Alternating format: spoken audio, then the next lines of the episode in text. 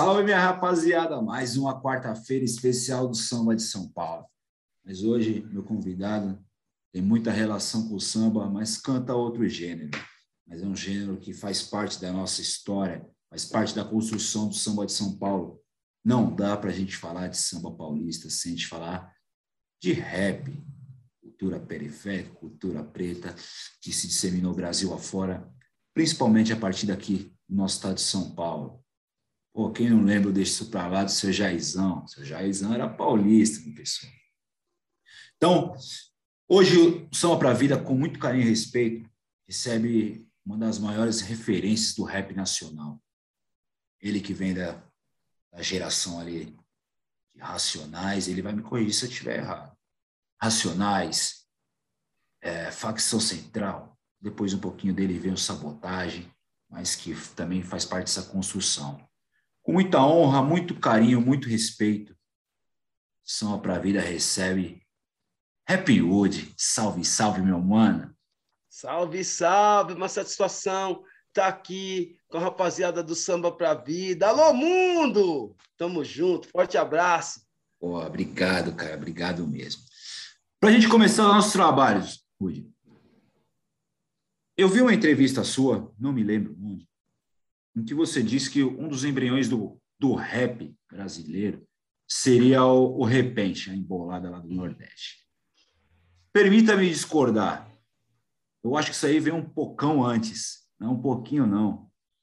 Eu acho, cara, eu já comentei algumas vezes aqui, eu tenho um, muito comigo presente que o assim como o Partido Alto, assim como a embolada e os freestyles, os raps, é, uma, é um processo histórico nos cantos dos escravos, cara.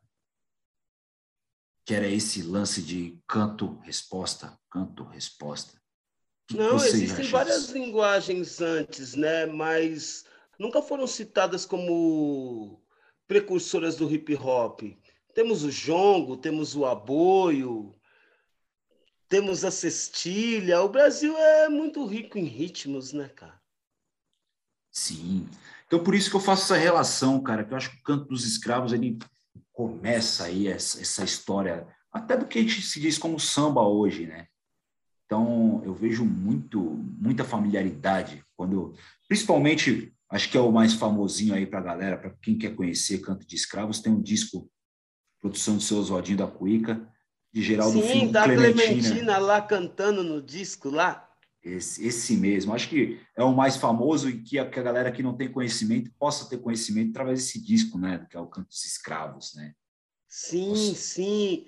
Mas é que, na verdade, quando eu dei essa entrevista falando sobre o repente, é, o viés era, era outro, né?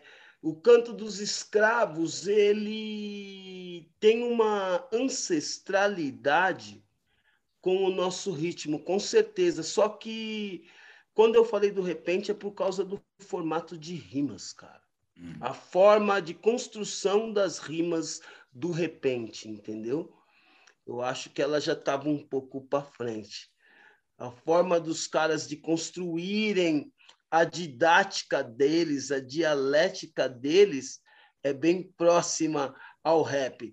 É, já o, o, canto dos escravos, o jongo, é, eu vejo como uma, uma atividade precursora, né?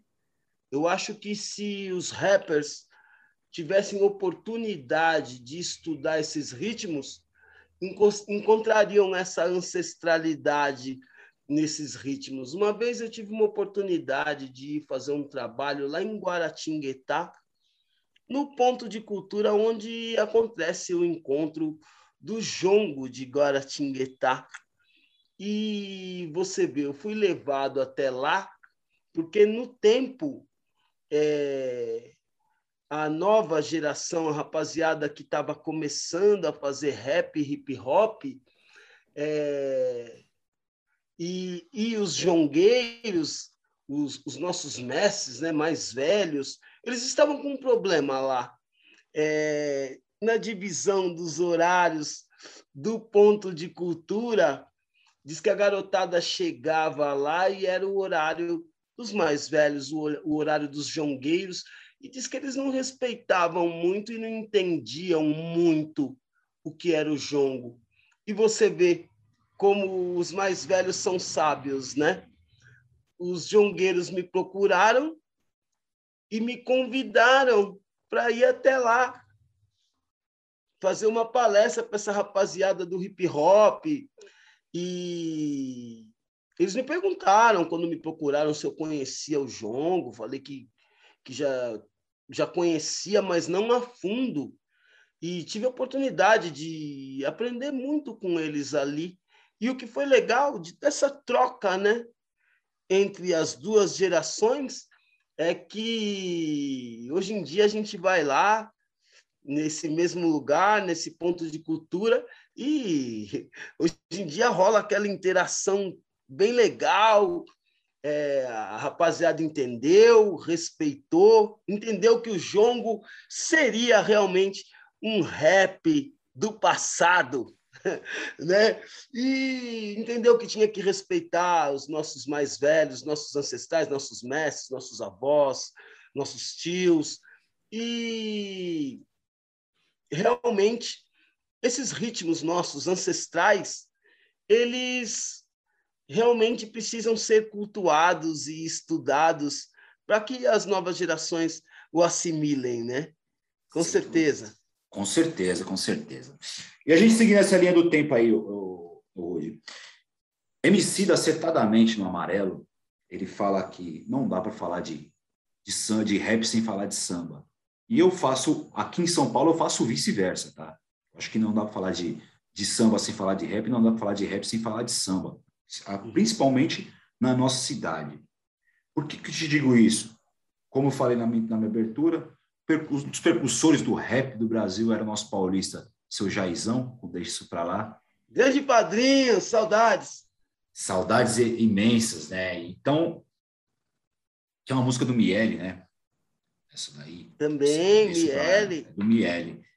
E, e eu, eu, com o passar dos anos, o rap foi cada vez adentrando nas periferias, adentrando, e essa geração ali começa ali com, com, ele, com Naldinho, com Taí, J1, é, vem e mostra, a, começa a cantar a quebrada, começa a cantar a periferia de São Paulo, começa a cantar os acontecimentos do, do cotidiano, que era muito o que, o que já se acontecia no samba, né? No, nas letras de samba.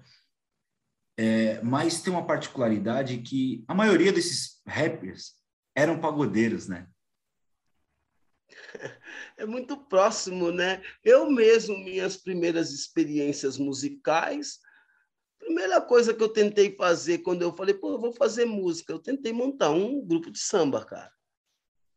Que é uma raiz nossa, né? É uma raiz nossa. E para mim, o que foi mais legal é que Nesse mesmo tempo, eu já estava começando a assimilar o rap. Então, é, foi automático para mim pensar em rimar na cadência do samba. É, Sou Negrão é uma música que nasceu nessa esteira, né? De rimar na cadência do samba e falar de artistas de samba, artistas de rap, ídolos, ícones negros. E o samba ele realmente tem uma colaboração muito grande na minha vida. Artistas do samba, do pagode. É, eu também me descobri quanto negro, quanto jovem negro, ouvindo samba também sambas de Martinho, sambas de Bezerra, sambas de Guineto, sambas de Candeia. Pô, eu acho que somos uma, uma árvore genealógica muito interessante em termos de ritmos, né? É tudo muito próximo ali. O samba, o rap, o reggae, os afro-sambas. É, eu acho que para mim, assim, eu, eu me sinto muito confortável para trafegar nessas linguagens, para fazer o meu rap usando todas essas informações. Porque para mim é como se fosse tudo meu, né? é, como se me pertencesse. Esses ritmos, eles, eles nos pertencem, né? E eu te digo, é muito gostoso fazer o rap em cima da cadência do samba. Eu acho sensacional. É, é eu particularmente adoro também, adoro. É, tem uma, uma música que você gravou que para mim ficou fantástico, foi quando você gravou no Melhores do Ano, junto com o Helder Celso, Crianças do Brasil. Caramba, ficou Samba demais. Inclusive, conversei com o Helder essa semana. Helder está preparando um, um trabalho, está produzindo um trabalho, e a gente se falou por conta dessa produção dele. E eu sempre fico feliz de falar com ele, que eu lembro daquele momento. Melhores do ano ali, a festa do Pelé, na DPM. E eu, como rapper, podendo participar daquele momento, é, você vê, quando eu comecei a fazer isso, é, eu encontrei um pouco de resistência dos dois lados. Rappers me falavam que o que eu queria fazer não era rap. e alguns, algumas pessoas do samba, principalmente aqui da minha comunidade, é, me falavam que o que eu queria fazer também não era samba. Mas você vê, quando encontrei pessoas assim, realmente mestres do samba. Isso foi importante para mim, como Leci Brandão, Almig Neto, Arlindo Cruz, e a forma como eles me trataram. Noite Ilustrada, que era um companheiro nosso de gravador ali, participou do clipe do Som Negrão. E realmente, para mim, foi, foi muito bom perceber. Jairzão, que me recebeu muito bem, padrinho querido, e foi muito bom perceber que realmente a nata do samba não teve preconceito com um rapper rimando em cima da cadência do samba. Ao contrário, eles me apoiaram e hoje eu fico feliz também que muitos rappers seguiram essa receita a receita do Dr. Rude funcionou. Muitos rappers hoje, em seus trabalhos, englobam o samba com rap. E Martinho me falou uma coisa muito interessante. Martinho me disse que via a nova geração do samba já vindo com isso incorporado já está incorporado em algum momento da música deles, de repente eles estão ali meio que rimando, fazendo um rap em parte das músicas de samba deles. Martinho me falou isso e eu, eu me senti bem feliz, bem lisonjeado, assim, quando, quando a gente começou a fazer isso, era uma brincadeira aqui no nosso bairro, é, eu chegava no samba, na roda de samba, e as pessoas falavam para mim, canta. Só que não tinha como ligar o DJ no ampli do cavaquinho e, e, e aí amigos que sempre me apoiaram, principalmente um cara que eu perdi agora no meio da pandemia, um, grande músico, um dos maiores músicos do Reco Reco em São Paulo, nosso querido Trupico. Tupico, pô, ele, ele sempre me incentivava. Você vai cantar com nós. Não consegue ligar, tocar disco, vai cantar com nós. E assim, assim nasceu o samba com rap. E assim, eu tive minha oportunidade de gravar álbuns, gravar músicas, ela, ela foi tardia. Foi difícil para mim ter oportunidade. Talvez porque eu quisesse fazer esse rap meio que diferente, né? misturando elementos da MPB, elementos brasileiros né, no, no rap. E, assim, antes mesmo que eu gravasse sambas com rap, outros, outras pessoas gravaram. E, e assim, é, se criou uma, uma grande controvérsia sobre quem seria o fundador do samba com rap. E, e eu, na verdade, eu, eu me sinto feliz de ver que não era uma viagem, como dizia sabotagem, não era uma viagem. As pessoas entenderam, assimilaram. É, grandes mestres do samba me deram a oportunidade de fazer trabalhos junto com eles. Isso prova que eu não estava errado. E eu juro que eu estou preparado. Eu tenho tido muitas conversas com o maestro Rio do Hora. Martinho também é uma pessoa que sempre fala isso para mim. E eu realmente estou preparado é para fazer isso. Eu tenho um sonho de realmente fazer isso. E hoje não, não temos mais DVDs, né? Isso é, as, as mídias são coisas do passado, agora fica tudo nas plataformas, mas eu ainda espero é, fazer uma grande roda de samba e gravar esse audiovisual, esse material, enfim, esse, esse DVD para pôr no YouTube. O Rap Hood cantando só sambas com rap. Estou realmente me preparando para isso, estudando e um dia vai acontecer.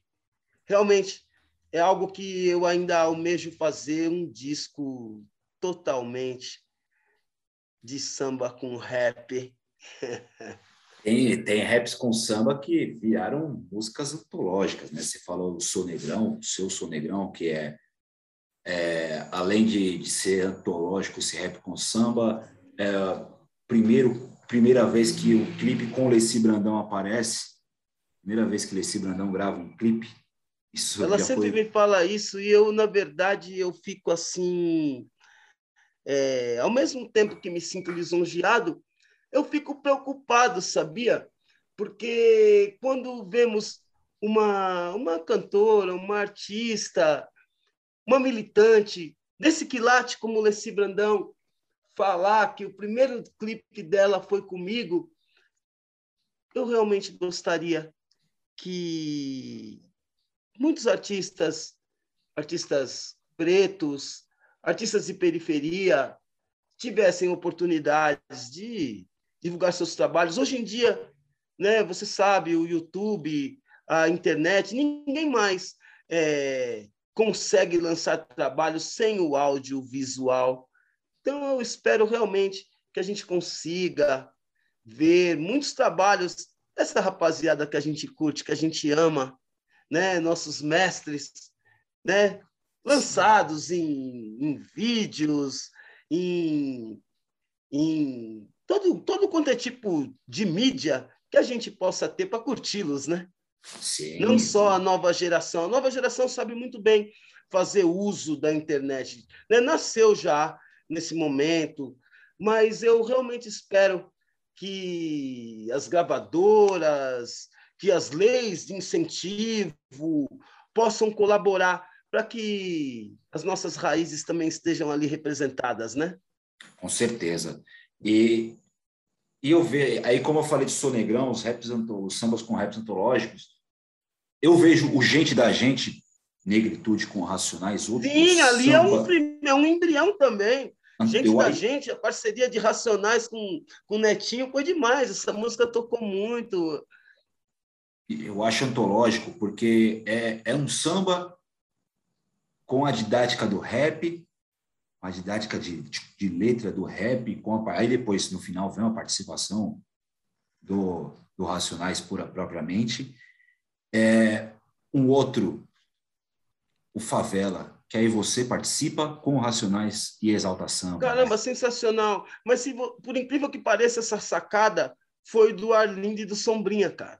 Eu me lembro quando a gente foi convidado para gravar essa música, é... o Periclão telefonou falando que a gente ia receber o convite, mas falou que era uma ideia do Arlindo e do Sombrinha e que o Arlindo ia me telefonar. E o Arlindo me telefonou, falou, não, meu compadre, quero tu versando lá no samba, vai ficar legal. Nossa primeira, nossa primeira parceria e tal. E, assim, é, o Arlindo, ele é um cara que, como o Guineto também, como a tia Leci, esse pessoal de cacique de Ramos aí é desenrolado, meu compadre. Eles tiveram a visão. Bezerra também me recebeu muito bem no tempo. É, o samba agrega, né, cara? Agrega. Agrega os mais novos. Por isso, talvez, seja essa força, nunca sai de moda, né, cara? Eu tenho uma tese comigo, hoje que o samba é acolhimento. Você ser sambista, você, você ser acolhedor. Porque, infelizmente, os nossos livros. Emicida fala em um, em um, rap dele que os, os, os, os, livros de história deles foram, foram os discos, assim como os meus. Uhum. É a história que a, gente, que a gente aprende nas músicas não é a história dos, que os livros nos contam, infelizmente. Então, o que a gente aprende sobre os primórdios do samba é na casa, é no terreiro de uma baiana, de uma tia baiana, em volta de um fogão, em volta da comida, em volta e, e o pessoal cantando, dançando, celebra, celebrando uma uma vida para não pra, não celebrando uma vida, mas é, ultrapassando todas aquelas dificuldades diárias que aquele povo recém, entre aspas, liberto, mas que encontra nesse local um acolhimento. Então, acho que ser sambista de fato e ser rapper também é você acolher as pessoas, é você ser acolhedor. Acredito então, acho que é, é papel principal do samba, isso daí. E você vê o Emicida nesse, nesse doc, o amarelo, ele cita e, e, põe como exemplo, né? Tem um pedaço do videoclipe meu com Alessi, o Sonegrão, Sim. e ele chama já de uma nova nomenclatura, um novo nome, né? Ele classifica a música Sonegrão como neo samba, seria um novo samba. E você vê, para mim é uma grande honra. É, eu que sou um estudioso do hip hop, estudioso das causas negras, dos ritmos negros, mas nem sonho eu, eu, eu sonharia, eu me atreveria a dizer que contribuí para o samba brasileiro, dado o meu respeito por todos esses grandes artistas, caras que eu ouvi desde pequeno, Martinho, Roberto Ribeiro, Candeia, Aniceto, Leci, Jovelina, Ivone Lara, Zeca Pagodinho, Fundo de Quintal, os originais do samba. Eu cresci ouvindo essa rapaziada. E, e para mim, assim, quando eu vejo o Emicida citar a música Sou Negrão como Neo Samba, para mim é uma honra e uma grande responsabilidade de hoje representar também esse estilo musical. É, eu vejo no Partido Alto, não só no Repente, no Partido Alto também vejo como uma forma de rap. Músicas de candeia, músicas de partido em cinco, músicas de Martinho, onde me identifico naquelas rimas, naqueles versos, é, músicas produzidas por Rio do Hora, como Visgo de Jaca, do disco Canta, Canta Minha Gente, do Martinho, pô, eu utilizei no meu trabalho eu sampleei aquilo e fiz aquilo se transformar em uma nova música. O rap, o rap, o hip hop faz muito isso. Então, os sambistas têm que saber que para os rappers o samba é uma referência. Pelo menos para mim, é uma referência, nunca deixou de ser. Mesmo eu curtindo África Bambata, Public Enemy, essas bandas, Bug Down Productions, KRS One, Racionais, tá aí de DJ1.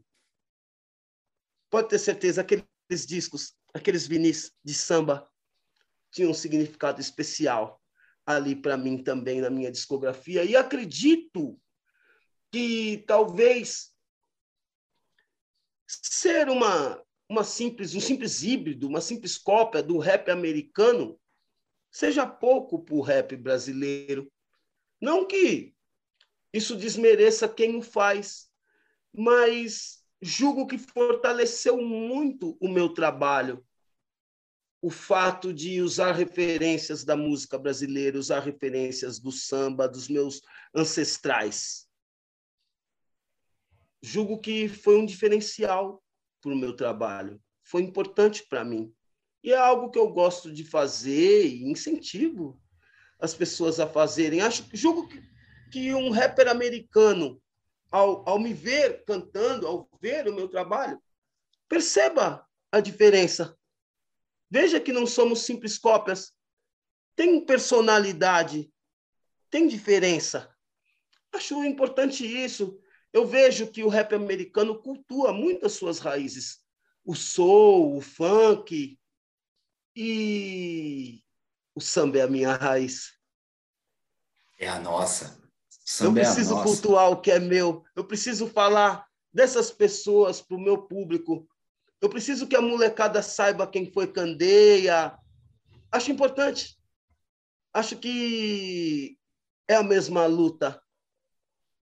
Eu, me identifico muito no, no samba do passado no samba de cartola, tanto que usei no meu trabalho, né? Percebo que hoje muitas pessoas falam, sampleiam, é, até americanos samplearam cartola, mas sei que foi uma, uma, uma colaboração do meu trabalho.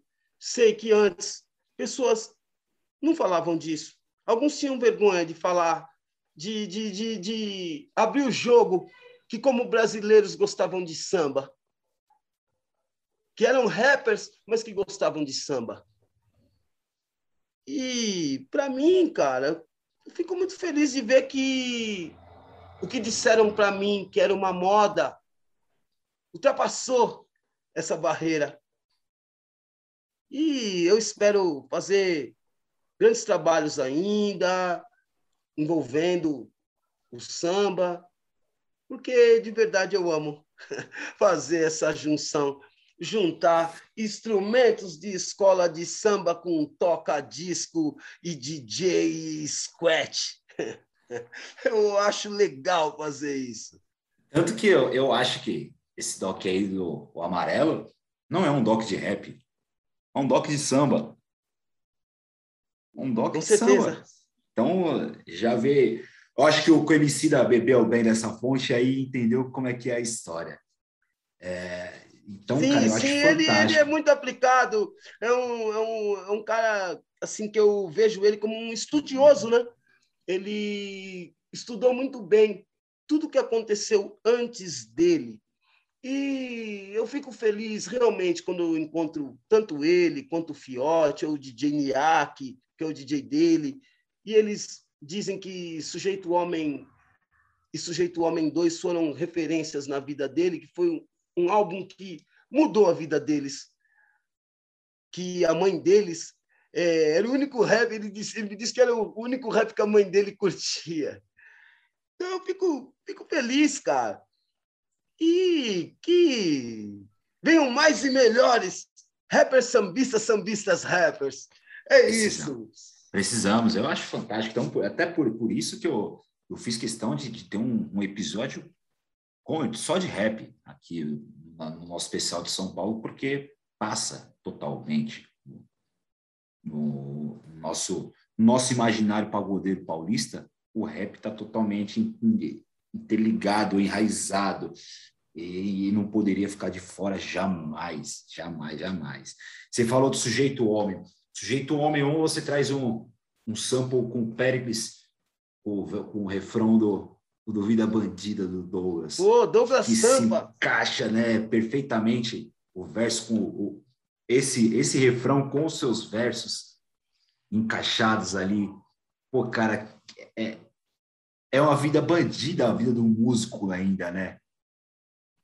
Realmente, é, você vê, Há um tempo atrás eu estava conversando com o Bigode, com o Juninho do Originais, e o Bigode estava contando que década, final da década de 60, Originais ia para fora fazer shows estourados, chegava no Brasil e saindo do aeroporto tomava gerais, todo mundo na parede, é, simplesmente por estar com instrumentos de samba, né?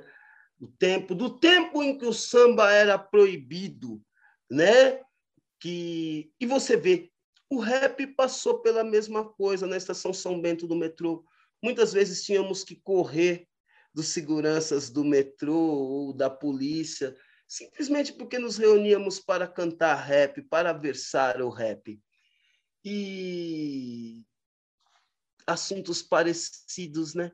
Se você pegar músicas de Candeia, músicas de Leci em começo de carreira, músicas como Zé do Caroço. Zé do Caroço é um rap, né, cara? Se você for analisar, né, a história que ela conta é muito rap. Não que ela seja feita em formato de rap, mas a história contada tem muito a ver com muitas histórias de muitos raps gravados depois. Assuntos parecidos, né? E é aí que eu vejo que a gente se irmana. É, nosso povo ainda tem muitas lutas, né? São lutas do povo preto, do povo pobre, que foram retratadas em músicas pelos sambistas e pelos rappers também, né? Com certeza. E me permita aqui, hoje, me fazer uma reflexão. Quando você cita os sambistas, eu creio que inconscientemente você só citou os sambistas cariocas. Isso é uma preocupação que eu tenho muito grande aqui nessa, nesse, nesses estudos, nessas conversas, nessas trocas de experiência do samba de São Paulo.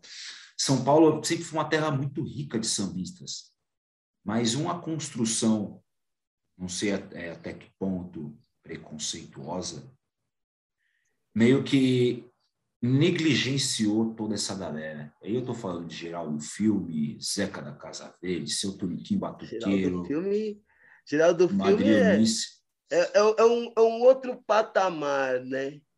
E, e Realmente assim, ele era um monstro e assim.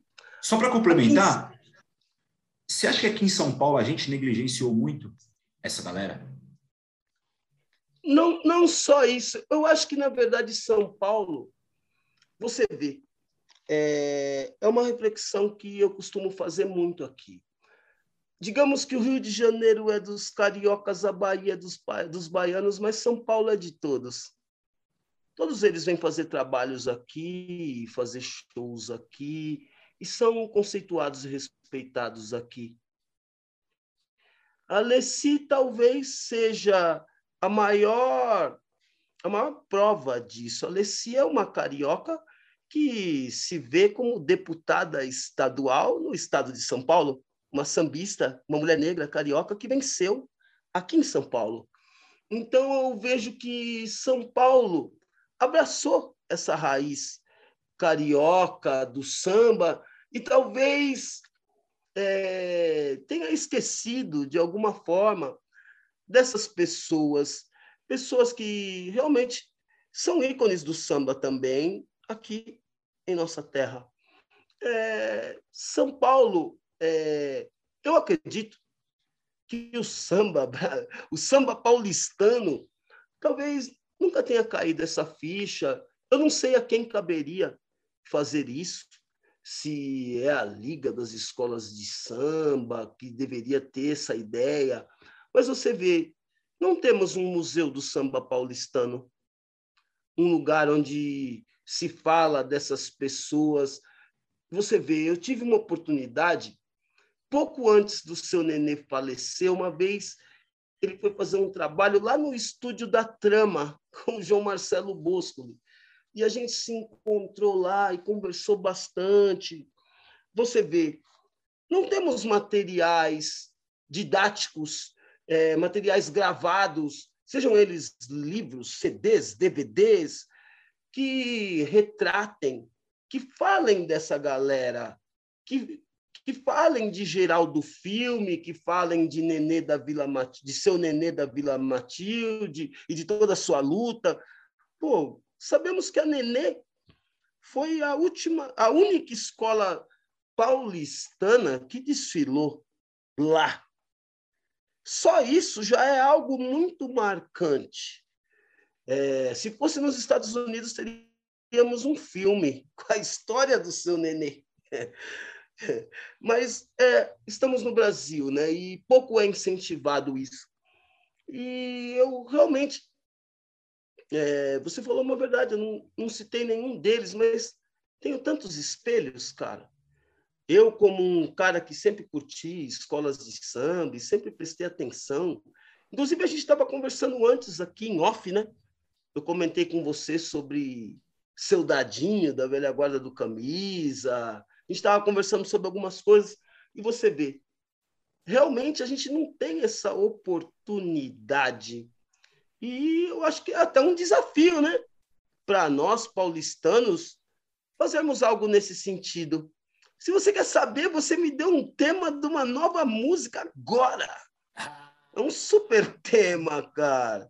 Fazer tipo um sonegrão do samba paulistano, né, mano? Já quero ouvir. Pô, é demais. Realmente, essas pessoas não são citadas, né? Pato Nágua, esses grandes ícones, né? Tia Shirley, da Nenê, seu pé Pô. rachado, seu Xangô é. da Vila Maria.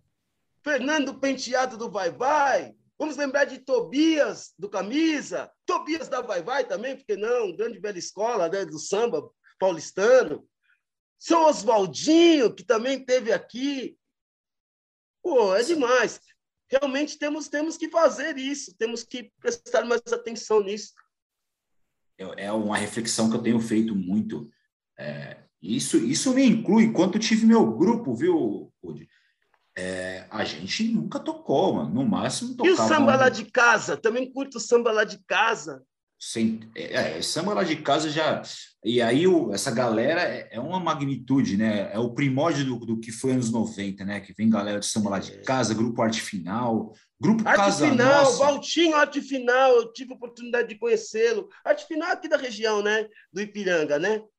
O Casa Nossa, muitos pensam que surgiu. Marcelo. No... Grande Marcelo, que vai estar aqui logo menos. É, que muitos pensam que surgiu ali na época do, do, Coisa do Destino, mas veio antes, né? A galera vem da, da, década de 80, é meio que contemporâneo com essa galera de arte final, samba lá de casa, JB Samba, que é, que é o, o, que é o embrião da galera noventista. Na rede! JB, JB também é muito bom. Aí estamos lembrando de todo mundo. Depois eu vou assistir e vou ah. copiar os nomes para fazer a letra. Vamos que vamos.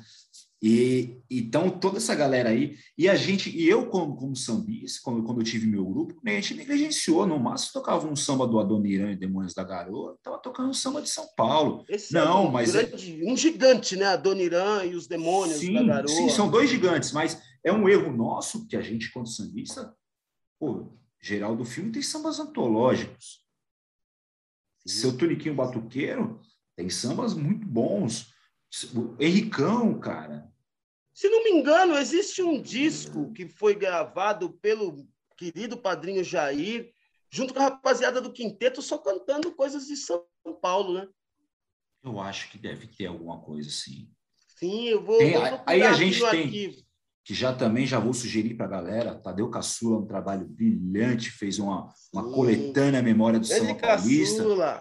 Memória do Samba Paulista, são 14 discos.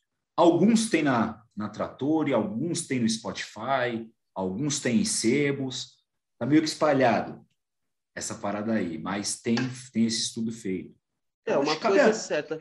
Uma coisa é certa, se a gente não cultuar o que é nosso, ninguém vai cultuar. Se a gente não é, fortalecer nossa rapaziada, ninguém vai fortalecer. Sim, eu em entrevista com o nosso amigo Ademir Fogaça aqui, ele outro falou, monstro também do samba de São Paulo. Sim, grande amigo, graças a Deus. É, ele, ele fala, ele é Rosas de Ouro, pouco se fala do Zeca da Casa Verde na Rosas de Ouro. É louco, né? E esses caras, caras como Zeca da Casa Verde, Zé Carlinhos do Vai Vai, pô, esses caras são diferenciados, né? Sempre foram, né? Então acho que cabe a nós. Santaninha, sim. lá na Nenê. Sim, Santaninha, tanto que é que o, o Carica, numa gravação com o Reinaldo, fala do Santaninha. É, Ele cita é um num verso também, de improviso. Um super, um super compositor de sambas em rede em São Paulo. Sim. Então a gente tem que fazer, não é só cultuar os noventistas. Sim, temos que cultuar, porque a base embrionária dos noventistas é paulista, cara. É. Onde, que, onde que explode Explode a partir de São Paulo. Explode com quem? Explode com raça negra, explode Na verdade, eu acho que. Eu não me lembro. Ah, no mesmo disco que, do Fundo de Quintal, que tem aquela música Pela Hora, tem um, um samba lá que chama Ponte Aérea, e que fala dessa, dessa história do samba do Rio e de São Paulo.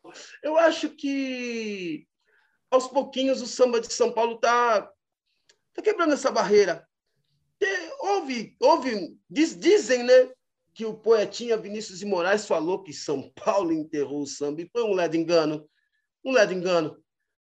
Mandou mal, infelizmente.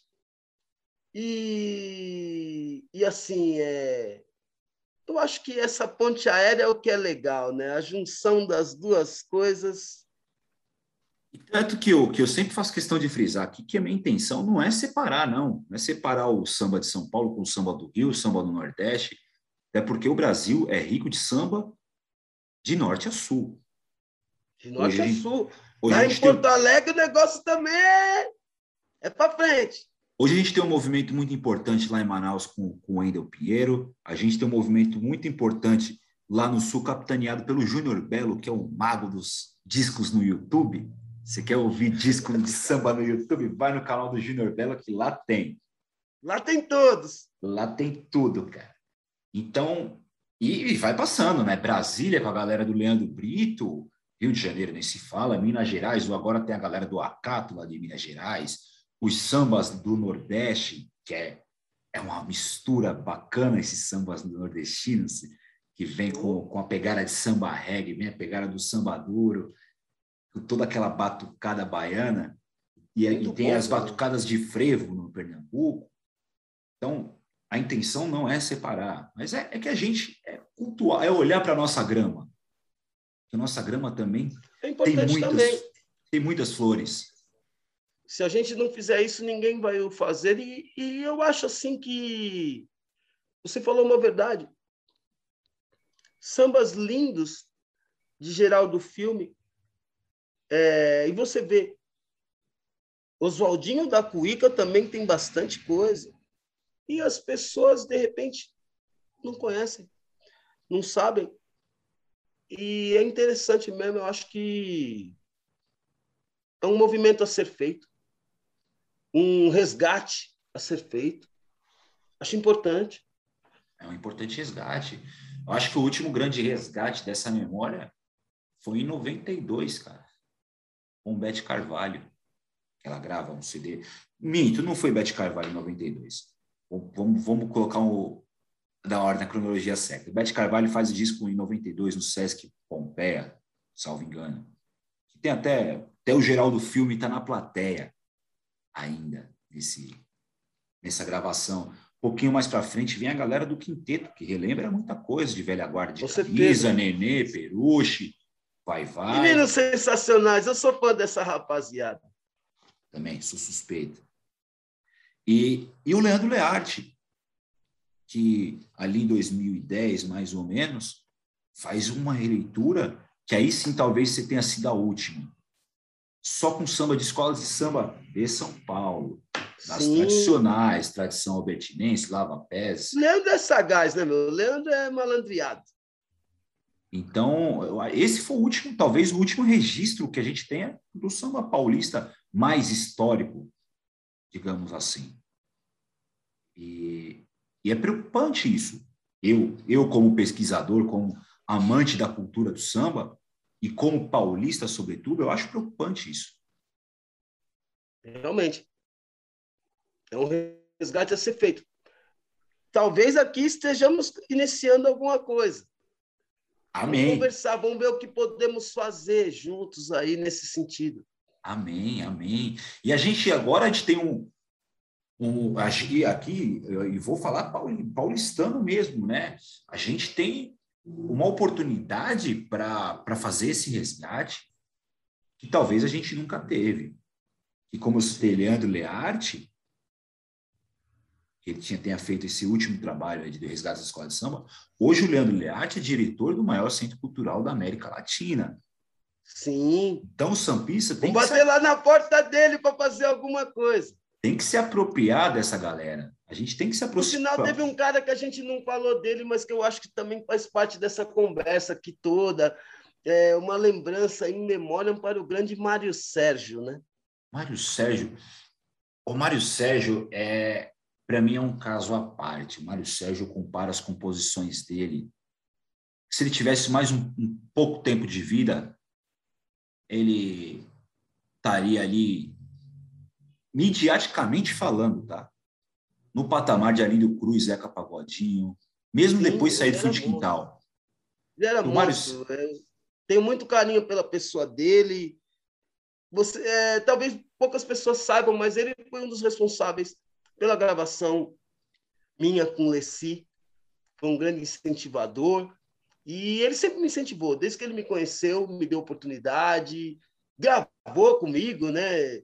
Enfim, e o Mário Sérgio é um cara que eu. A gente sempre conversava sobre essa história de São Paulo e Rio. E eu vejo que ele foi um cara que quebrou essa barreira, né? Quebrou essa barreira.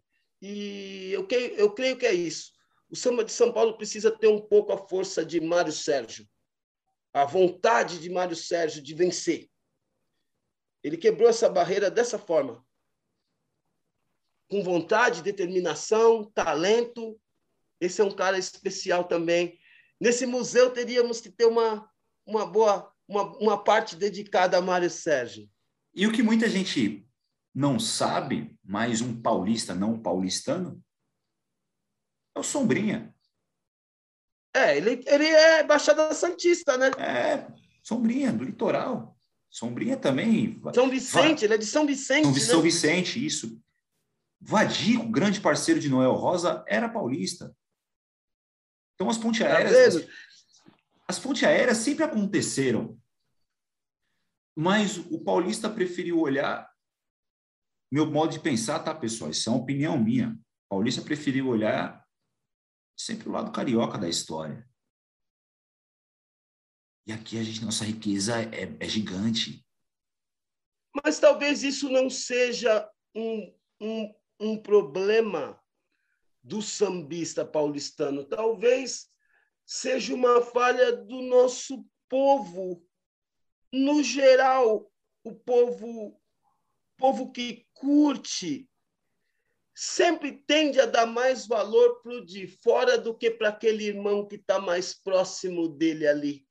E seu Moisés da Rocha fez uma reflexão também muito importante. Esse é outro gigante que merece todas as honras. Que eu tive em vida, eu tive a oportunidade de fazê-lo em vida. Grande, meu grande mestre enquanto comunicador. É, ele fala, ele fez uma reflexão aqui comigo que é muito importante, faz todo sentido também ali na. Antigamente, Rio de Janeiro era a capital federal. Então, a Rádio Nacional era no Rio de Janeiro. O que era distribuído para o Brasil saía a partir do Rio de Janeiro. Então, a gente recebeu uma enxurrada de informação que às vezes não dava tempo da gente paulista se apropriar do nosso, porque a informação já vinha de lá. Não dava tempo de assimilar aqui, porque já recebia aquela enxurrada de lá. É. Mas temos monstros, hein? Temos monstros como Branca de Neve, o querido Nelsinho. Demais, temos demais. monstros. Se a gente for falar, se a gente for buscar, temos monstros, meu. Temos é, muitos monstros. É. Eu acho muito importante a virada do, resgate que o Clube do Balanço fez com o samba rock, que estava meio que desaparecendo, né? Leandro Liarte, quando Leandro Liarte é. Inclusive, é, é esse termo é um termo paulistano, né? Samba rock. Sim, sim, o samba rock. Samba rock começa ali na, nos, nos porões, né? Para para massa, para a galera preta poder dançar, poder bailar sem ser. É muito bom também, é muito gostoso. E um outro detalhe que eu acho que faz com que a cultura black, aí já vamos entrar na cultura black, converse muito com o samba, e é, e é uma particularidade nossa, paulista, eram os, não vou dizer que particular, é os bailes da, da, da Chic Show, os bailes Sim. black da Chic Show. Sim, tanto, você vê. Tanto, tanto que depois eles nesse... montam, montam, montam um selo, né, para gravar discos e a maioria é dos É a Motown brasileira, cara. É a Motown brasileira. E você vê, ele lançou tanto discos de rap como de samba. O primeiro do Sensação é lá. Sim. E é um, um super álbum, né? E você vê como tem a ver as duas linguagens, né? Em termos de dança, eu ia nos bailes da Chic Show, um personagem que eu conheci indo nesses grandes bailes foi o Nelson Triunfo, nosso querido mestre Nelson.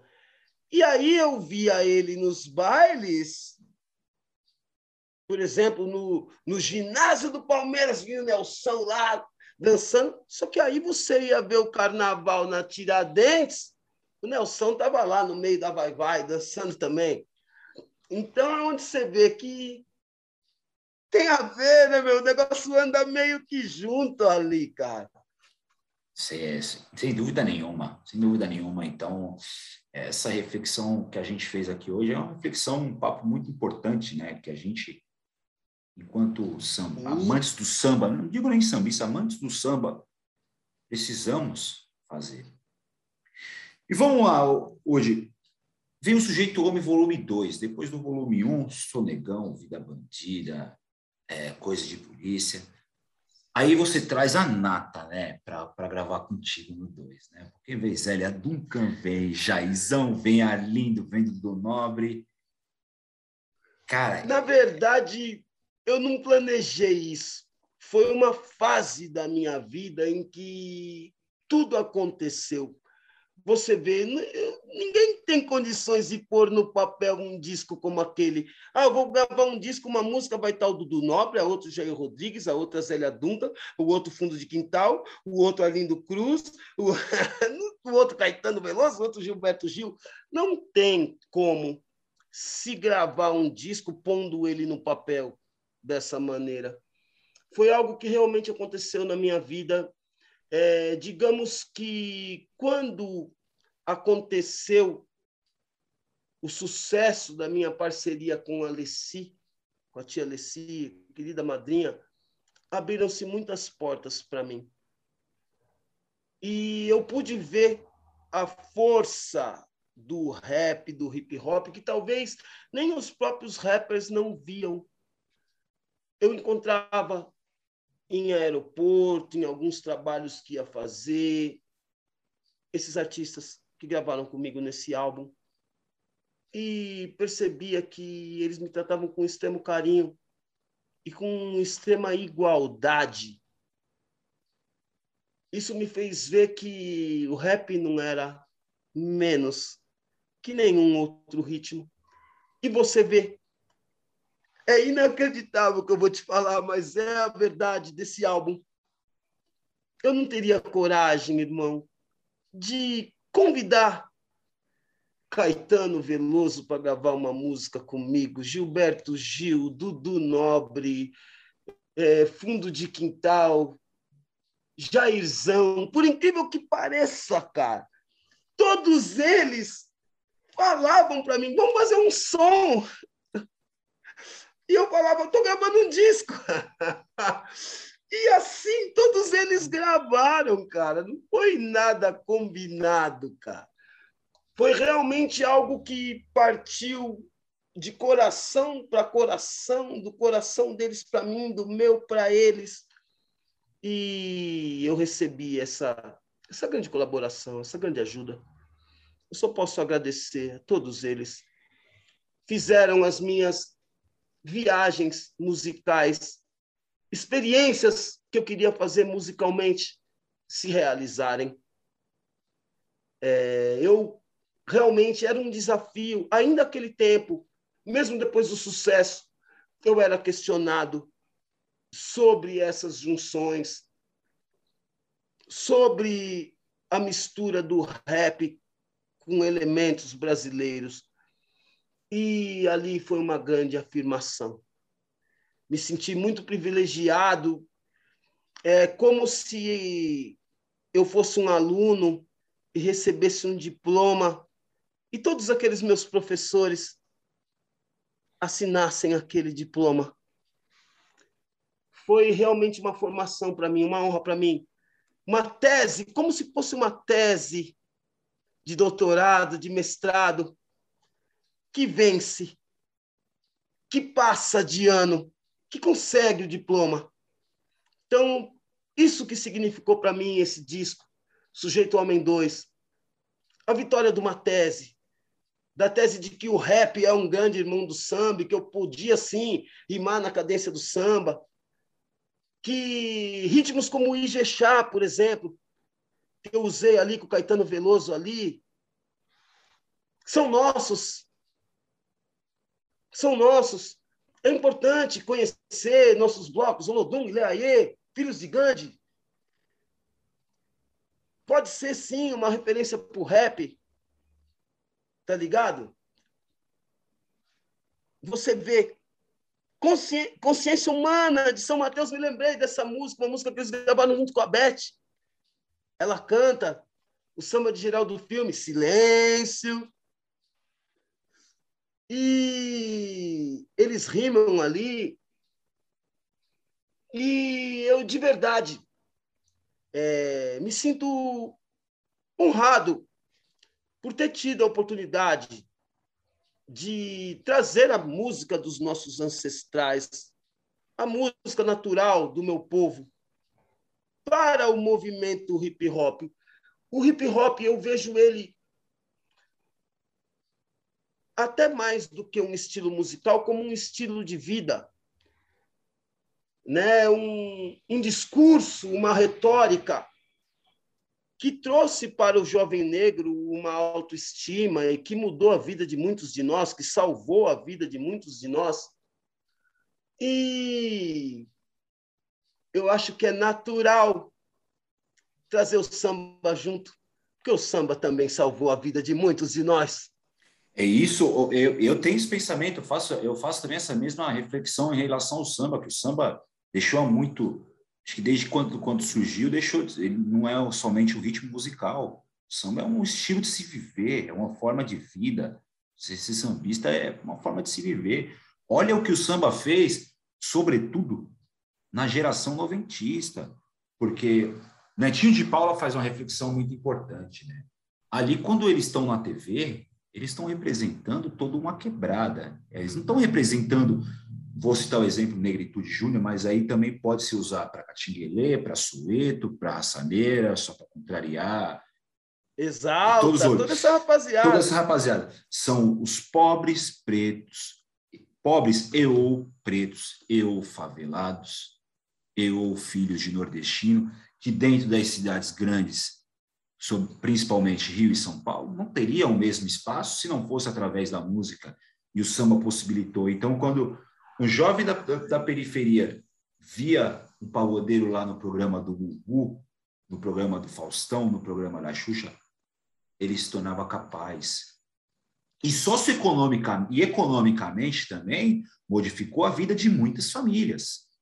Muitas famílias entraram naquele naquele ritmo, que puderam comprar o seu barraquinho, que puderam comprar uma geladeira mais da hora, puderam comprar um fogão mais da hora, uma TV mais da hora. a vida de muita gente. Mudou a vida, economicamente mesmo falando. Assim como o futebol sempre foi, desde a época de, do, de Leônidas. É, mas o jovem, o jovem da periferia viu na, na arte, no esporte, a chance de mudança. E, e isso passa inteiramente pelo samba e pelo rap. Sim. Então, então, é uma mudança de paradigma que, que a gente tem que analisar com fervor isso daí, essas, essas relações. E também o lado de você poder acreditar, poder ver e acreditar que podemos conseguir, né?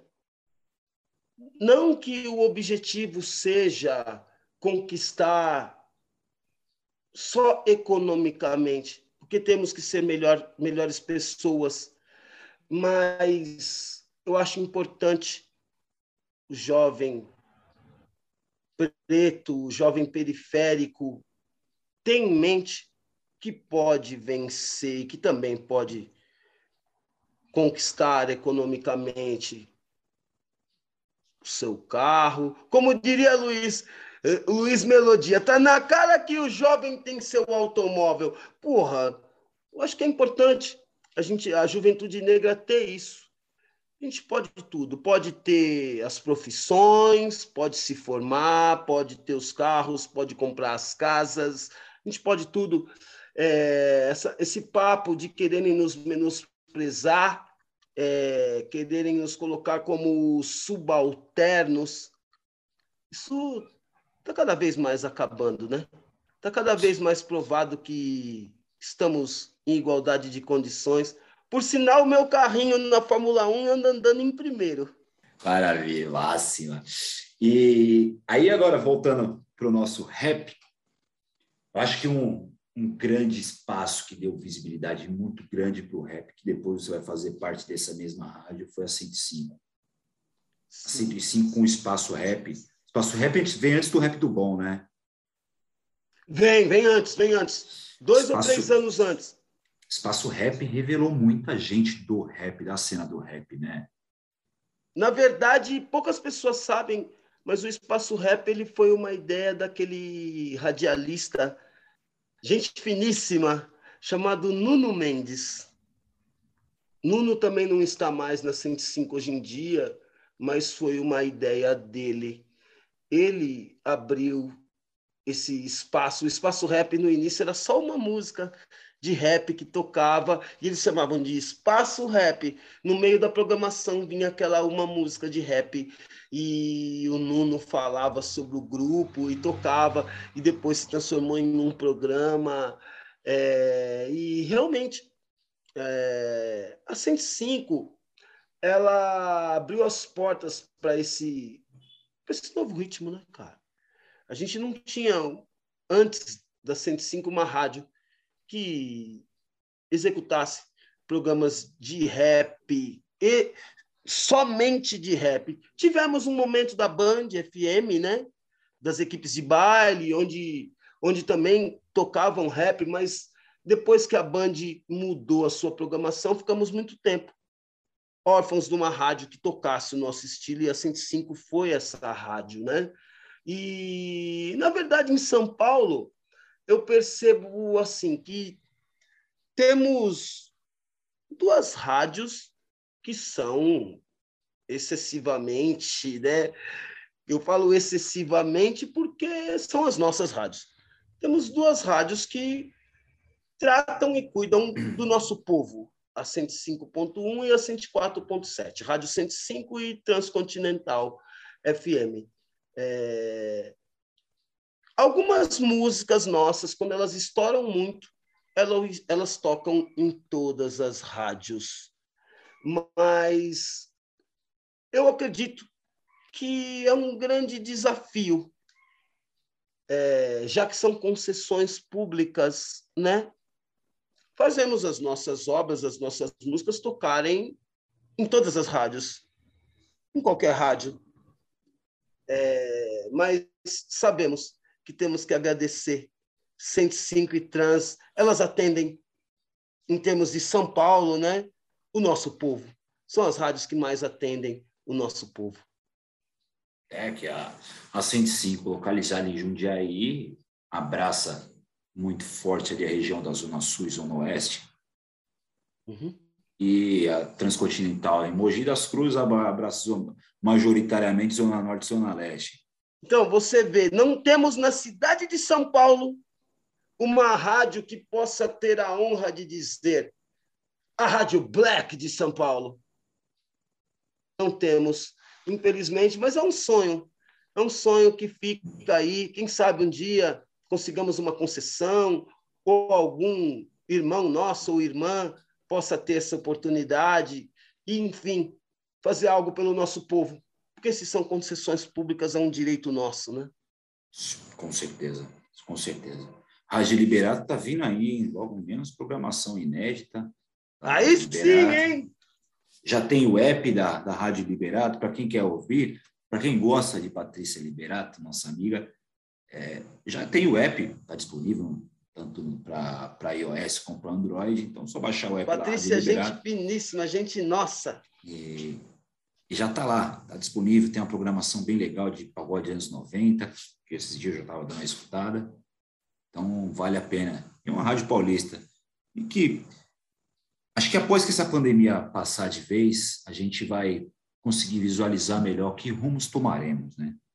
Quais os rumos que a gente vai tomar. Então, precisa colocar um pouquinho o pé no chão agora, analisar o que está acontecendo e o que pode acontecer para a gente seguir. Rude, o papo foi maravilhoso. Estamos chegando. Já acabou? Nossos... Estamos chegando, estamos chegando nos momentos finais. Gostei, curti. É sempre Mas... bom dialogar com pessoas que têm um bom entendimento do, do, do nosso povo, das histórias do nosso povo, das lutas. E eu estou honrado de ter participado, de estar contigo aqui. Mas meu convidado se livra tão fácil assim de mim, não, hein? Vai lá, vai lá. E pode me Alô... chamar também, sempre que quiser, vamos trocar ideia, o que precisar. Aqui no Alô Mundo, aqui no Alô Mundo, a gente divide em três partes os momentos finais. Vamos nessa. Primeira delas, Rude, se você tivesse o poder da caneta, não vale seu, hein? Que samba que você gostaria de ter escrito? Nossa Senhora, um samba que eu gostaria de ter escrito. Eu vou falar assim porque eu declamei ele, eu declamei esse samba na, na abertura do CD Sujeito Homem 2. Se eu tivesse o poder da caneta, eu gostaria de ter escrito a música Segundo Ato de Marrom Vladimir e Nelson, no palco da sociedade, onde o ator negro só quer felicidade. Representar não foi fácil, cem anos de liberdade, para inglês ver que não foi verdade. Te chamam sim, te chamam sim, de neguinho Peléu, então vagabundo, vive as soltas correndo pelo submundo, Digam não para o mão na cabeça e tanta repressão. Pois onde está o valor da rainha que ela é Benedita da Silva, de mãe menininha Gilberto Gil? Quem não viu, simplesmente aplaudiu. Aplausos, essa letra é demais, é demais, arrepia, arrepia. É, Eu é gostaria. De ter escrito esse samba. Esse samba é um samba primoroso. É uma honra para mim sempre que eu tenho a oportunidade de declamá-lo para o mundo. Esse samba é fantástico, esse samba é muito lindo. É uma obra-prima, sem dúvida. Obra Segundo momento. Segundo momento. Happy Wood. Qual o recado que você daria para o mundo? Nossa Senhora, um recado para o mundo. É, você vê, né? eu acho que depois que eu tive a oportunidade de ter um filho, comecei a pensar em como eu terminaria, no legado, no futuro. E o que eu tenho a dizer para o mundo, que eu acho que essa foi uma das, das maiores lutas da minha vida, cara. E eu percebo que ela não vai acabar tão já. Estou falando do racismo. Se eu puder falar alguma coisa ao mundo, o que eu tenho a dizer para vocês é que Deus gosta da diversidade. Criou pessoas diferentes, povos diferentes, em locais diferentes, para que um dia todos pudessem trocar a energia e as informações. É, da África, trouxemos coisas. Da Europa, os imigrantes trouxeram coisas.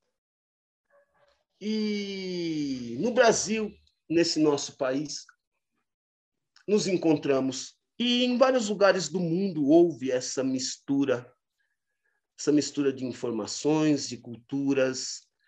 E eu digo a todos vocês: paremos com essa besteira. O futuro do mundo ainda mais após o Covid-19, é um futuro de colaboração, de ajuda. Nenhum país vai ficar bem. Tudo bem se pensarmos em capitalismo, mas se você for pensar no ser humano, precisamos aprender a colaborarmos uns, com os outros, a trocarmos informações, a quebrarmos patentes de remédios para que todos possam ter a cura. É... Sermos irmãos, o mundo inteiro, sermos irmãos. Não é papo careta de religioso, é apenas uma constatação de um poeta que tem o sonho, assim como Martin Luther King, de ver pessoas diferentes vivendo irmanamente, vivendo juntas, em paz. Eu acho que esse foi o ideal a qual Deus nos criou. Podemos fazer um mundo melhor para todos. Esse é o grande desafio. Então, deixem essas besteiras de racismo, essas besteiras financeiras, aprendam a se perdoar. Eu diria isso ao mundo. É, já temos muitos problemas para arrumarmos mais problemas. Precisamos aprender a ser irmãos. Acho que o que eu tenho a dizer para o mundo é isso. Racismo não tem nada a ver. É uma grande besteira. E o mundo só vai ser bom quando a gente se entender.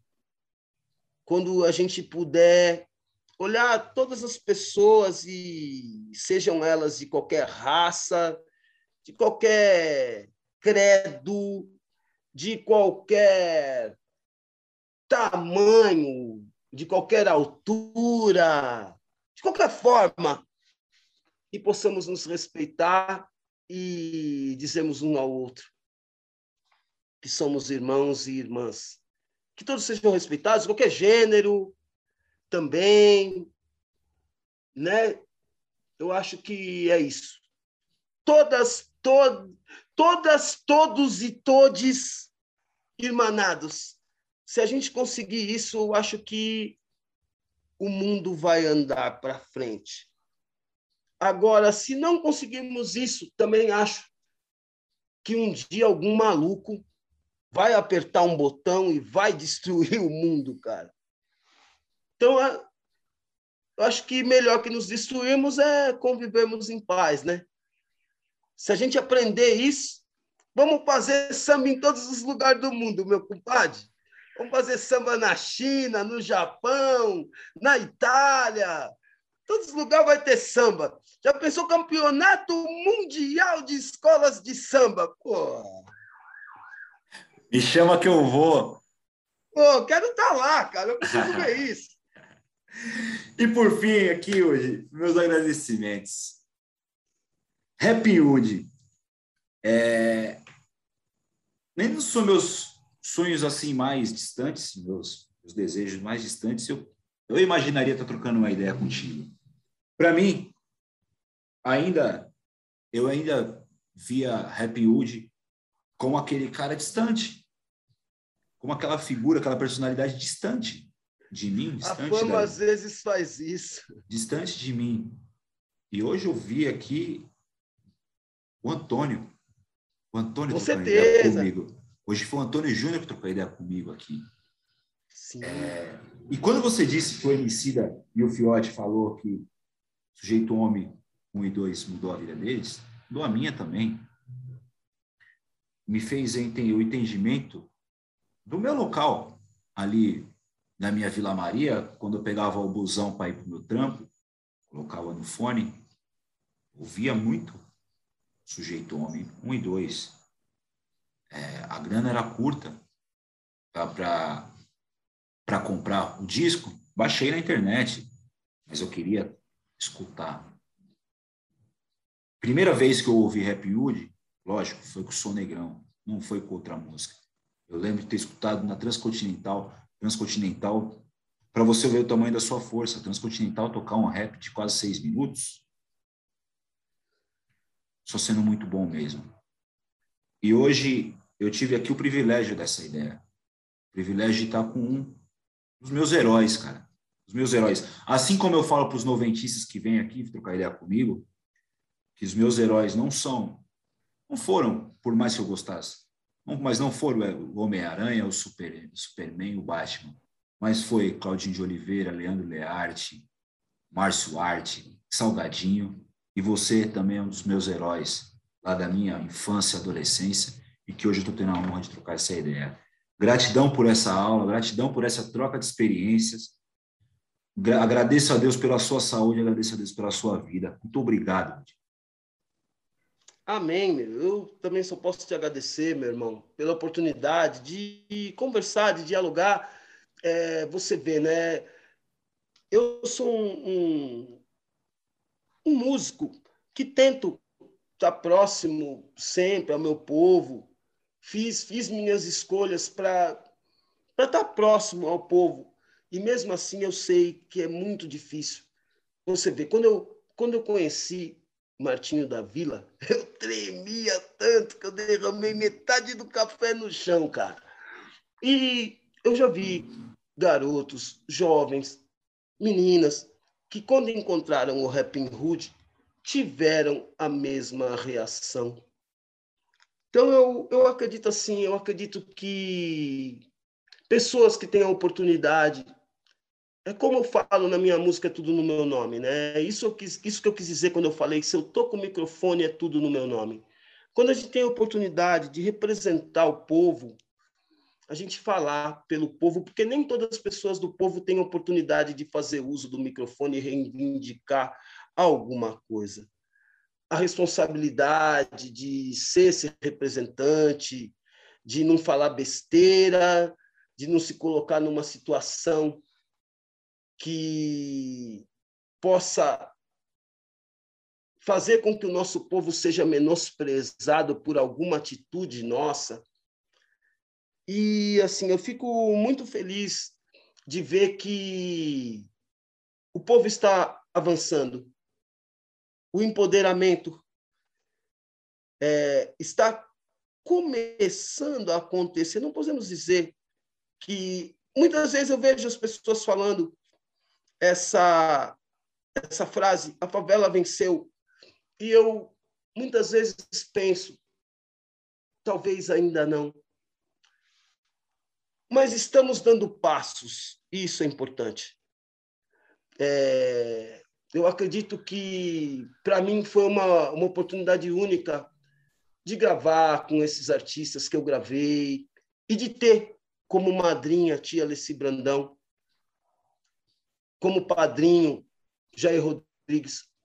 Alessia é uma pessoa extremamente carinhosa, mas também uma pessoa muito séria. E sempre me transmitiu essa seriedade, né? Na forma como ela via o, o que deveria ser o futuro do povo preto no nosso país. O jovem negro no nosso país. E ouvir você dizer que para você eu sou um herói é realmente uma responsabilidade. Eu assisto muito internet agora, ainda mais agora na pandemia, assisti muito. Tem aquele aquele super-herói preto, o Luke Cage, a história acontece toda ali no nosso gueto. E muitas vezes eu sonhei ser realmente o Luke Cage, ser realmente um herói para poder ajudar o meu povo, para poder ver o meu povo vencer. E ouvindo isso, vejo que de alguma maneira, de alguma forma, Deus atendeu o meu pedido. De alguma maneira, alguma forma, minhas músicas colaboraram para que alguém estivesse ali numa, num gueto, numa periferia, com sonhos, com vontades, com desejos, com lutas, ela vê que ela também pode vencer e que as vitórias vêm para quem deseja e para quem luta. E eu já me sinto vitorioso e sei que Deus tem propósito na minha vida e vai abrir outras portas, e eu estou honrado de estar aqui hoje falando com o Samba para a Vida, ver o seu trabalho. E eu quero te dizer que você também é um super-herói. Você também é um super-herói.